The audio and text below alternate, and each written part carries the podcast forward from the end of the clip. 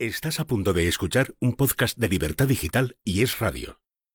Renfe con la Cultura te ofrece este espacio con motivo del 250 aniversario del nacimiento de Beethoven.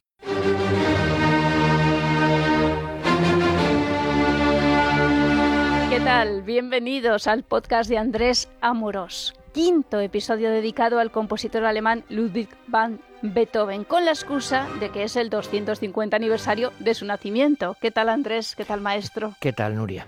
Bueno, esta vez vamos a ocuparnos de los conciertos de piano y orquesta y además es muy lógico porque mira, Beethoven antes de nada se dio a conocer como pianista antes que como compositor y él era famoso sobre todo de jovencillo porque improvisaba maravillosamente, de los que mejor en la historia. Nuestro Albéniz también lo hacía. Bueno, luego escribió sonatas, obras para piano, pero estos conciertos para piano y orquesta pues son la obra maestra dentro de este género el piano solista acompañando en un diálogo con la orquesta. Y además aquí, con un poquito de esfuerzo buscando eh, encajar los tiempos, son cinco los conciertos de piano y orquesta, vamos a escuchar un fragmento, un tiempo completo de cada uno de los cinco. Y otra cosa que también pues nos esforzamos buscando la variedad de interpretaciones. Mira, aquí mm, lo escucharemos a pianistas muy variados. A Gulda, que es un personaje divertidísimo, simpático, que toca jazz también y que muchas veces no se sabía que iba a tocar, que no daba el programa de los conciertos. A Askenazi, el judío, a Christian Zimmermann, al ruso A Weissenberg, eh, con, con Karajan Weissenberg que vivió en España. Entonces es también la ocasión de escuchar distintos estilos en la interpretación. Y sobre todo, fíjense, ya, ya lo verán, eh, todos son hermosos, el tercero, el cuarto por el lirismo, pero sobre todo el quinto, el llamado El Emperador, que es una de esas obras grandiosas de Beethoven, de el gran estilo sinfónico, digamos, lo que arrebata a todo el mundo en las salas de conciertos. Yo creo que fue una de las primeras cosas que de chiquito, pues un profesor nos lo puso y me quedé atónito. ¿Cuánto habrías pagado por ir a un concierto de Beethoven en Viena? Mm, bueno, sí, claro, claro. Porque tocaba mucho, ¿eh? ¿eh? Sí, bueno, lo que pasa es que parece ser que también se equivocaba mucho, porque la sordera le afectaba mucho y algunas de las obras en el estreno no tuvieron éxito, movía torpemente, en fin, los brazos. Es que fíjate lo tremendo que es es que no, no, no, no lo entendemos. A mí me lo preguntan a veces, no tengo ni idea. ¿Cómo es posible una persona sorda por completo, al final, inventos que, le hicieran. que dentro de su cabeza tenga encerrado este mundo sonoro extraordinario y también que sea capaz de concebirlo y de interpretarlo? Bueno, disfruten con los conciertos de Beethoven, especialmente, fíjense, el quinto, el emperador. Pues conciertos para piano y orquesta. Cuando quieras, Andrés.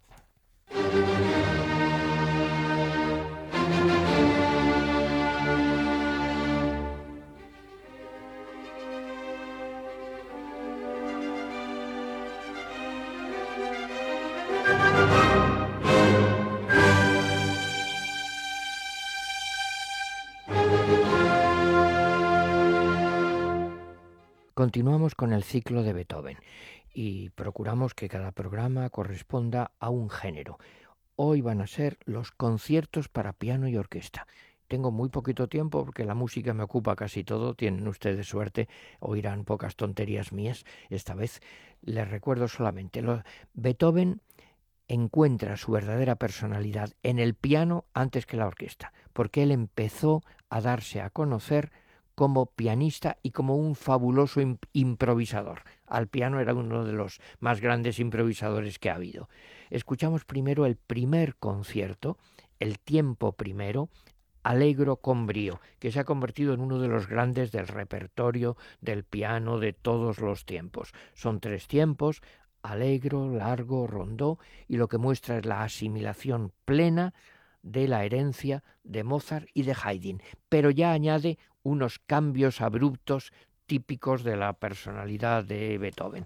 Lo vamos a escuchar por un gran pianista que a mí me encanta, Friedrich Gulda, curiosamente tocaba gran intérprete de música clásica y también de jazz. Les recuerdo entonces, son 18 minutos, el alegro con brío del concierto número 1.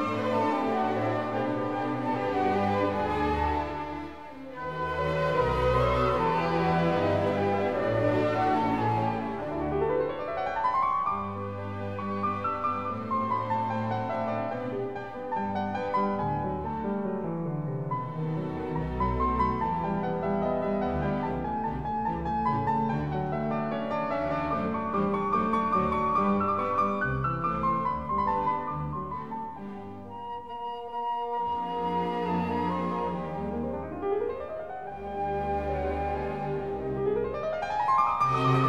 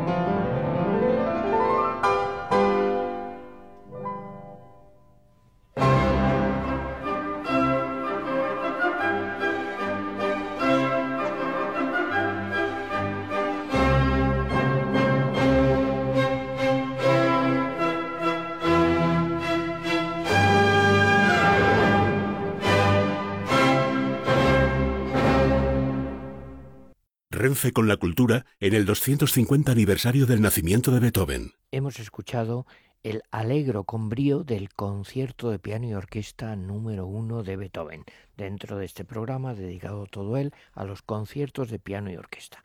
Pasamos al segundo y escucharemos esta vez el tiempo segundo adagio.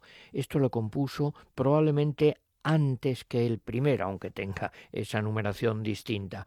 Ah, eh, lo estrenó en Viena en 1795, a los 25 años, fue un poco su debut público como intérprete y muestra pues algo triunfal, la alegría juvenil y verdaderamente lo que nos parece maravilloso e increíble es la madurez que demuestra ya una obra juvenil que además él lo dijo alguna vez que a él no le gustaba bueno, lo vamos a escuchar a un gran pianista actual, Christian Zimmermann, que hace algo que a unos les gusta y a otros pues les gusta un poquito menos, que es dirigir desde el piano. Él toca el piano y a la vez pues va dirigiendo con algunos movimientos de cabeza, levantando las manos del teclado. Aquí lo encontramos es un Beethoven refinado, mm, distinguido, muy delicado, muy suave, un poquito estilo Mozart si ustedes quieren.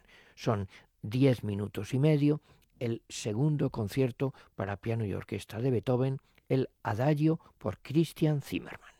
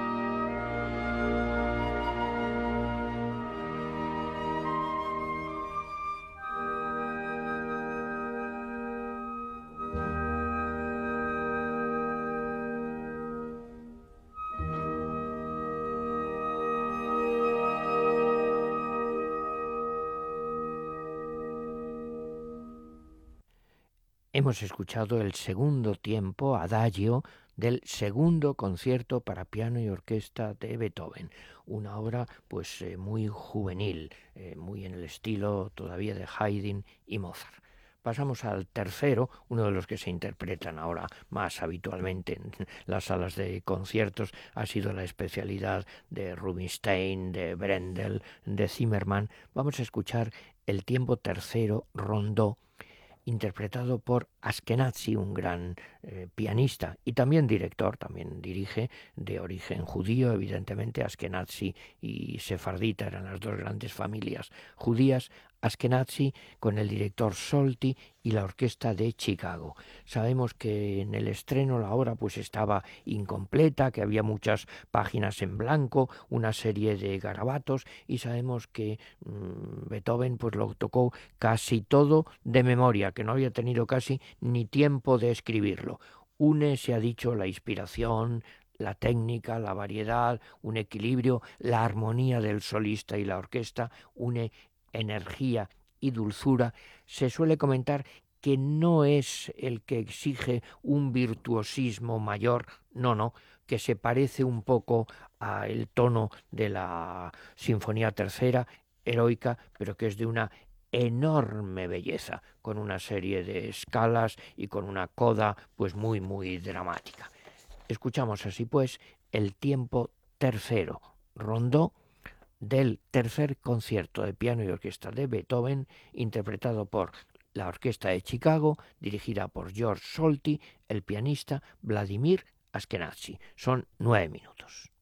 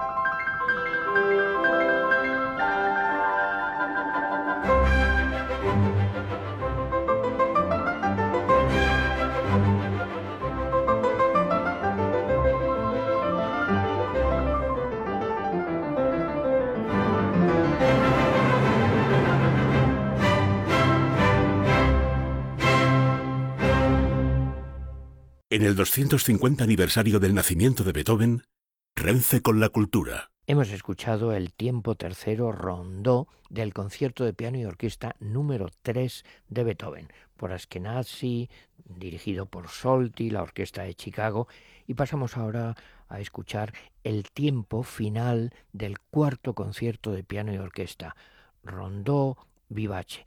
Es también el mismo director, George Solti, pero la orquesta de Cleveland y en este caso un pianista ruso fantástico, Emil Gilels, que tardó un poquito en ser conocido en Occidente porque como pasaba entonces en la época de la Guerra Fría, pues no le dejaban salir y cuando empezaron mm, a dejarle salir y a interpretar conciertos en Occidente y grabaciones, pues fue verdaderamente una revelación deslumbrante. Bueno, este concierto en Sol Mayor lo acaba en 1806, claro, ya avanzamos cronológicamente un poco, eh, tiene un carácter sin duda pues muy poético, de un lirismo muy conmovedor, muy refinado, con un perfecto equilibrio entre el virtuosismo y la elegancia expresiva. Se dice que por primera vez en este tipo de obras, en este género, pues empieza en los conciertos de piano y orquesta, no empieza la orquesta, sino empieza directamente el piano, luego hay un andante y el rondó vivace final que cautiva a todos los públicos pues por la frescura, la variedad, el arrollador impulso rítmico, tiene un sentido pues, pues muy musical, muy concertante, se dice con gran brillantez que le permite también lucirse muchísimo al pianista. Esta es ya una obra, digamos, eh, grande, manteniendo el esquema tradicional, pero ya por las dimensiones eh, temporales y sonoras es un Beethoven más maduro, mucho más amplio, una concepción, se ha dicho, casi sinfónica. Escuchamos el rondó vivace del cuarto concierto de piano y orquesta de Beethoven por Emil Gilels, Solti, Orquesta de Cleveland.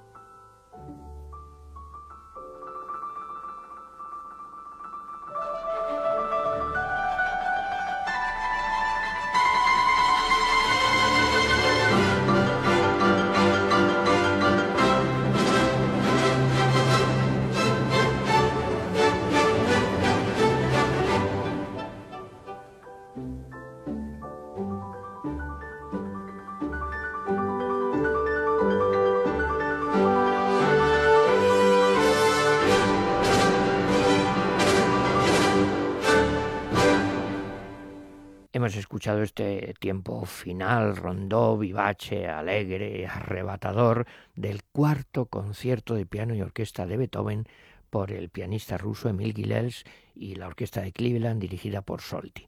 Y acabamos, eh, como es lógico, cronológicamente, estilísticamente también, y si quieren también un poco estéticamente, con el último concierto, el quinto, el titulado El Emperador.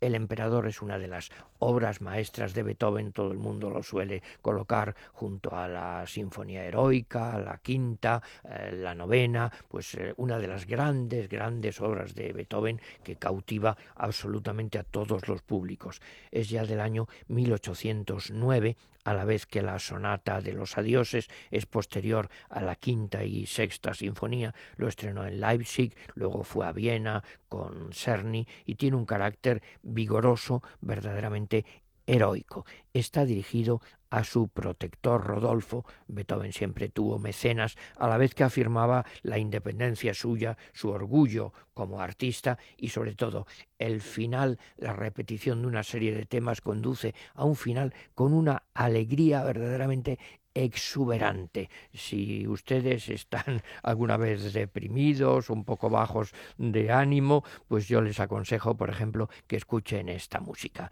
El final rondó alegro del quinto concierto de piano y orquesta de Beethoven, El Emperador. Y lo vamos a escuchar en una versión fantástica, eh, dirigido por eh, Karajan, la Orquesta Filarmónica de Berlín y un grandísimo pianista que vivió en España unos años, tuve la suerte de conocerlo, Alexis Weissenberg. Les dejo con el concierto El Emperador. Hasta el próximo día.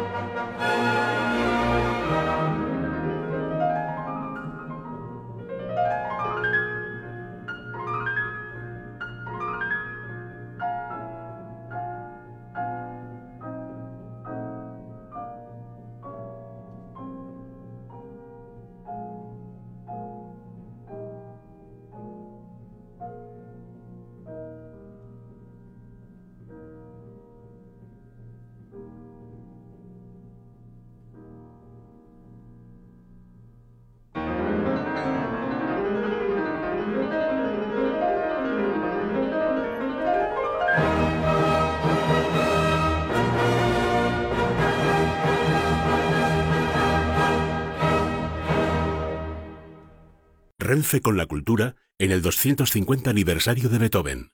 Escucha este y otros programas cuando y donde quieras a través de los podcasts de Libertad Digital y Es Radio. Instala nuestra aplicación para iOS o Android. El corazón de Paquita latiendo al enterarse de que su nieta del alma Carla por fin va a poder venir más a menudo a verla desde Madrid.